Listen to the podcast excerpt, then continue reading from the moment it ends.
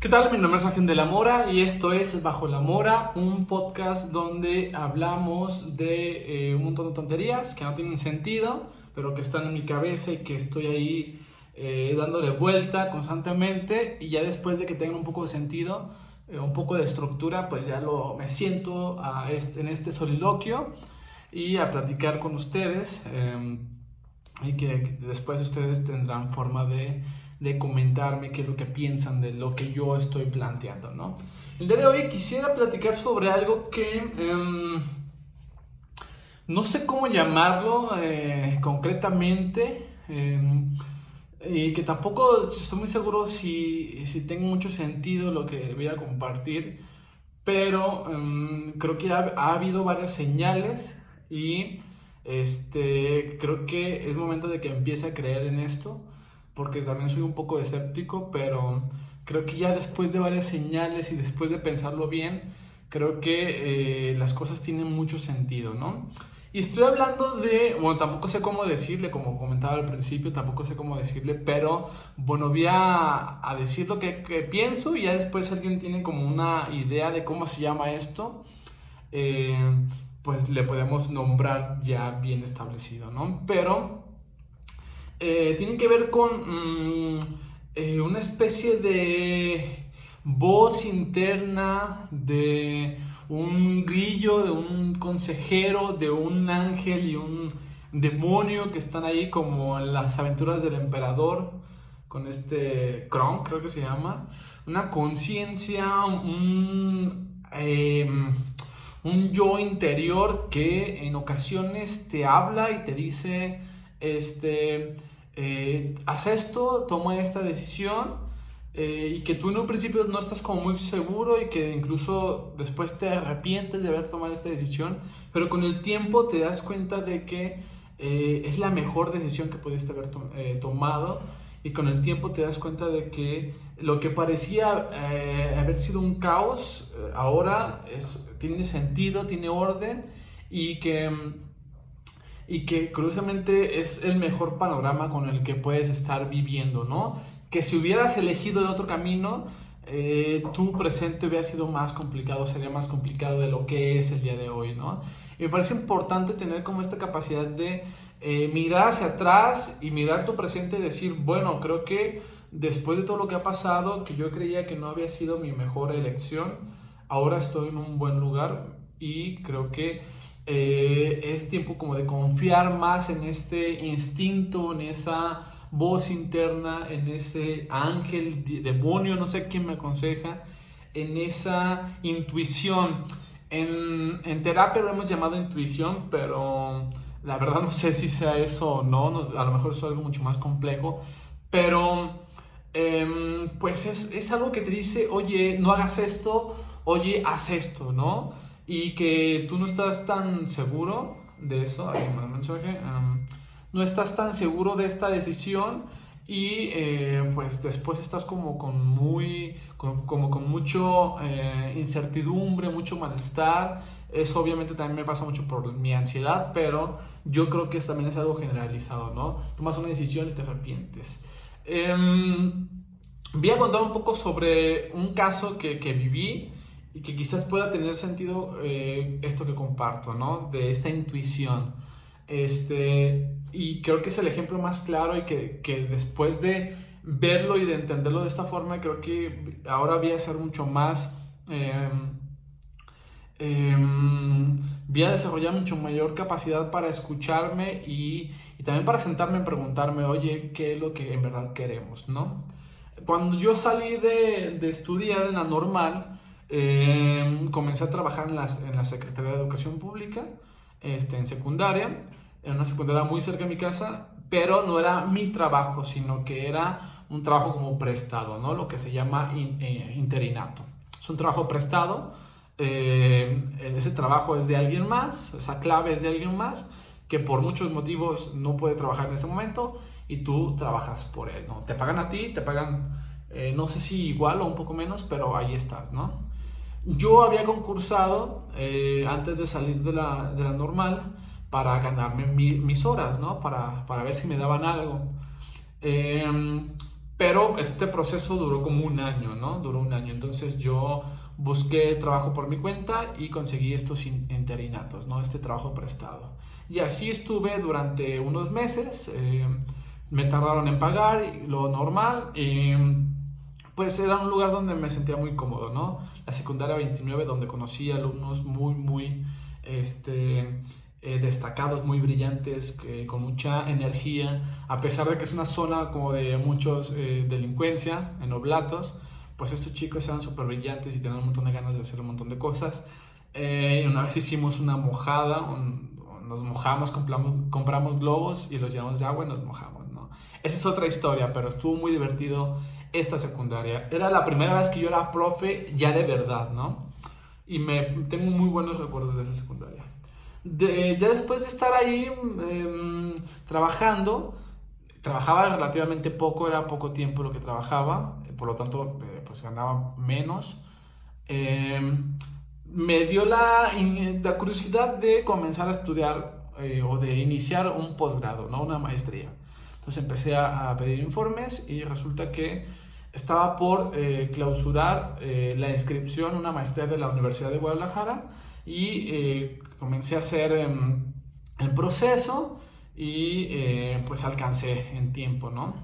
Este proceso de la maestría duró seis meses, desde que inicié a hacer el registro, el preregistro en, en, la, en línea hasta que me dieron los resultados, ¿no? Fueron seis meses en los que estuve haciendo un montón de filtros, eh, un curso, entrevistas, un examen y así, ¿no?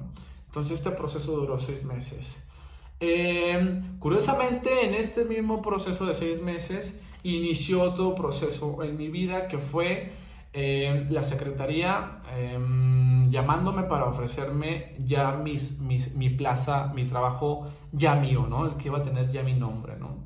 Este, durante estos dos, durante esos seis meses, eh, estos procesos se juntaron, ¿no? Y en algún momento se juntaron tanto en algún, que en algún momento tuve que, haber, eh, tuve que decidir cuál eh, iba a, tomar, ¿no? Yo quería y forcé la situación para que fueran las dos cosas.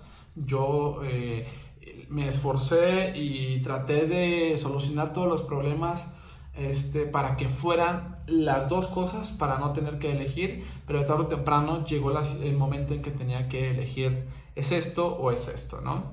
Eh, con decirles que el mismo día en que hice el examen Ceneval para entrar a la maestría, que era uno de los filtros, ese mismo día, eh, a esa misma hora, eh, nos nombraron para que fuéramos a que nos dieran la plaza, ¿no? y fui a hacer el examen, yo ya me iba a regresar a mi casa, pero en eso me hablan y me dicen, oye Ángel, vente porque no han iniciado. Está muy lento esto y vente. Entonces eh, tomé los papeles que tenía a la mano, que me faltaban la mitad, y me fui a ese lugar que estaba súper lejos y me terminaron atendiendo ese mismo día, bueno, el, día siguiente a las 3 de la mañana, ¿no? Entonces eh, fue tan lento el proceso que hasta las 3 de la mañana nos atendieron y duramos fácil unas eh, más de 20 horas ahí esperando, ¿no? Entonces, si yo hubiera sabido eh, esta situación, pues me hubiera este, eh, mentalizado de que iba a poder con los dos procesos, pero lo programado es que a las 12 tenía examen y a las 12 me iban a asignar mi plaza, ¿no? Entonces yo en ese momento había decidido este, hacer el examen y ya iba a mi casa, ¿no? Pero me hablan y me dicen, oye, vente, todavía hay oportunidad fui, me dieron mi plaza, me dieron mi, mi trabajo y eh, pues seguí avanzando en ese proceso de, de, de los, seis, de los seis meses. Eh, ya, iba, ya estaba en, el último, en la última parte, ya estaba como en el quinto mes y eh, iba avanzando en este proceso hasta que en algún momento me dijeron, oye, ya estás inscrito en la maestría, ya pasaste el filtro, te vamos a dar una beca, una beca con ACID pero tienes que eh, renunciar a tus trabajos o tienes que eh, pedir permiso para no trabajar, ¿no? Porque según eso, lo cual es una tontería, eh, no puedes tener beca y trabajar, ¿no? Porque eres estudiante de tiempo completo. Tiene sentido eso, pero em, pues la verdad es que la beca tampoco es tan, tanto dinero como para poder vivir, ¿no? O vivir decentemente y estudiar. Em, entonces me habían dado la beca, pero también me habían dado horas, mi, plaza, eh, buenas horas, 20 horas, eh, a comparación de otros compañeros que le dieron menos. Y em, en, dentro de la ciudad de Guadalajara, ¿no? A comparación de otros compañeros que los mandaron a otros pueblos de Jalisco, ¿no? Entonces, en realidad, ese trabajo que me dieron era buen trabajo, era 20 horas en una sola escuela em, dentro de la ciudad de Guadalajara, dentro de, la, de, Guadalajara, en Polanco, donde estoy trabajando el día de hoy. Este, entonces, pues tenía estas dos cosas, estas dos propuestas. Y eh, pues ya llegó el momento en que tenía que elegir, ¿no? Porque no podía trabajar eh, con la beca. Y además, el turno de la secundaria era en la mañana y la, la universidad, la maestría también era en la mañana. Entonces, no había forma de, este, de eh, compaginar los horarios, ¿no? Entonces, al final tuve que elegir y lo que en ese momento me pareció lo más oportuno eh, fue renunciar a la maestría y meterme a trabajar, ¿no? Eh, en ese momento digo que me pareció lo más oportuno que me duró una hora, ¿no? Porque después me arrepentí y durante los seis meses después, un año después, estuve eh, viviendo un arrepentimiento de que debía haberme estudiado la maestría, debía haberme metido a la maestría, debía haberme eh, buscado la forma de seguir estudiando, ¿no? Y además empecé a ver que compañeros de la maestría que me tocó conocerlos, poco tiempo, pero me hice buena amistad con ellos. Eh, veía que pues estaban participando en congresos, estaban haciendo cosas muy interesantes.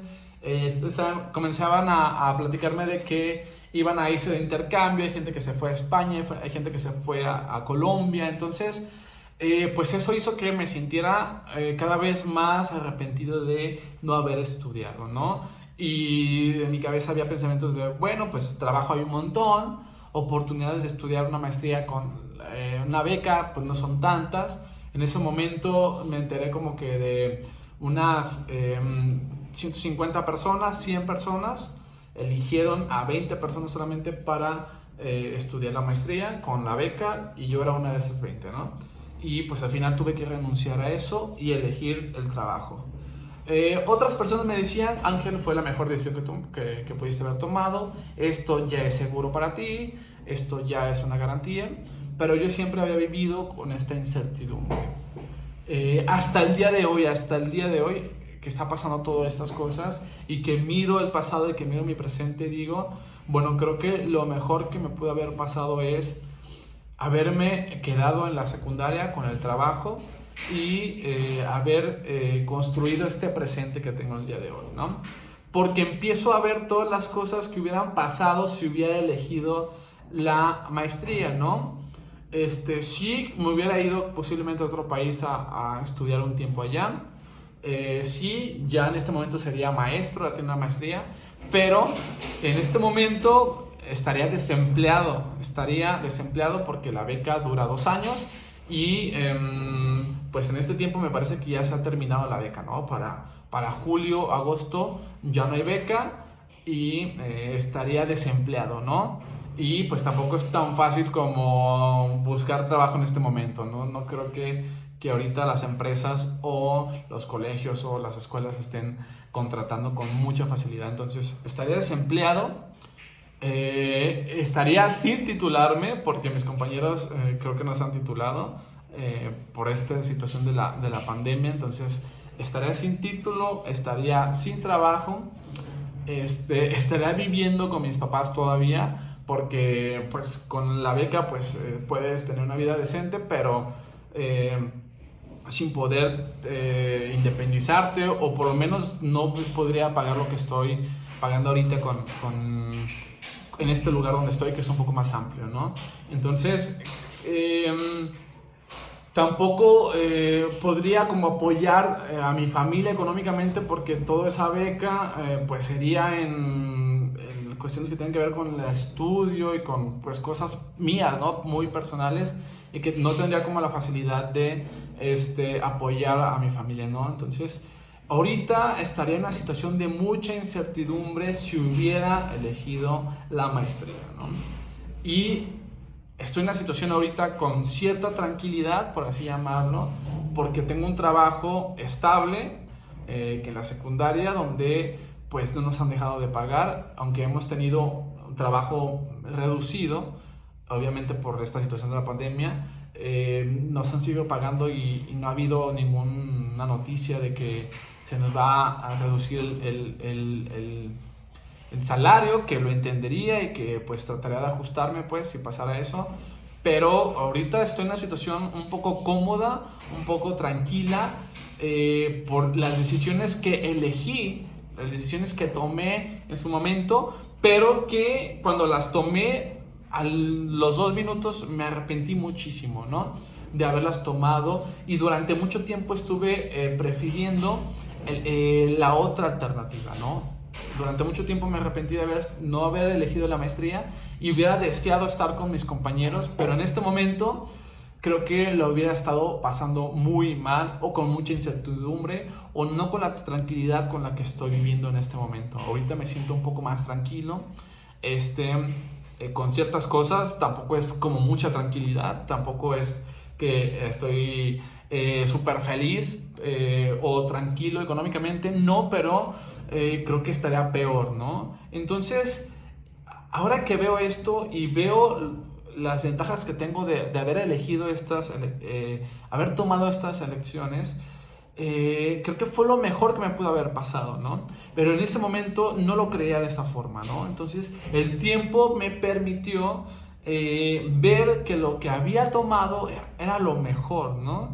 Que aunque yo creía que no y que eh, mi vida parecía que se estaba estancando porque decía, bueno, ya, ya me estanqué, ya no voy a estudiar más porque ya después se va a complicar más, después me voy a casar, me voy a, ahí sí, no tengo ni novia, ¿no? Este, voy a tener hijos, no sé, eso pensaba hace dos años, ¿no? Eh, cuando inicié, cuando dije que no a la maestría. Entonces, mm, en ese momento había como un montón de incertidumbre y un montón de caos, pero el tiempo me ha demostrado que esas elecciones que tomé, que me escuché y que una voz ahí gritándome me decía, güey, elige esto, eh, con el tiempo me he dado cuenta de que ha sido la mejor decisión que pude haber tomado y que ahorita estoy en una situación de comodidad, de tranquilidad por las decisiones que he tomado eh, y que han sido por una intuición, ¿no?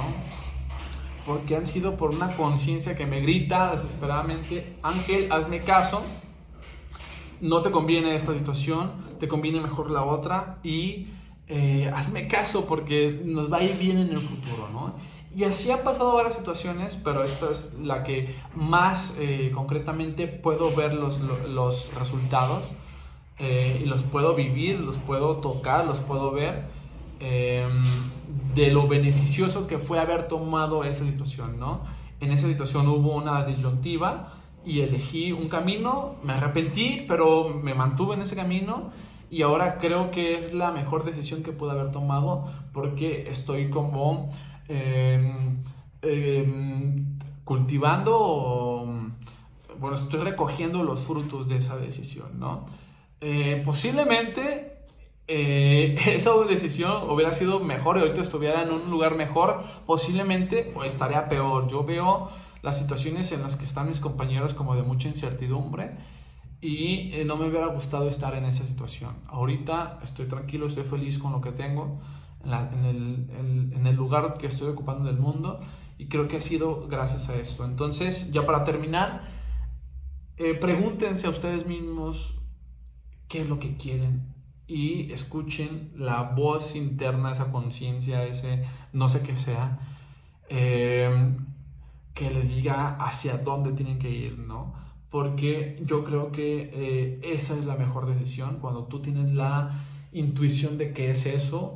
Y si tomaron otra decisión y no estás muy convencido de eso, y, algo en ti sigue gritando, oye Ángel, no, esta no es la solución, eh, nunca es tarde para frenar y decir, no, quiero esto y quiero mejor elegir otra alternativa, ¿no?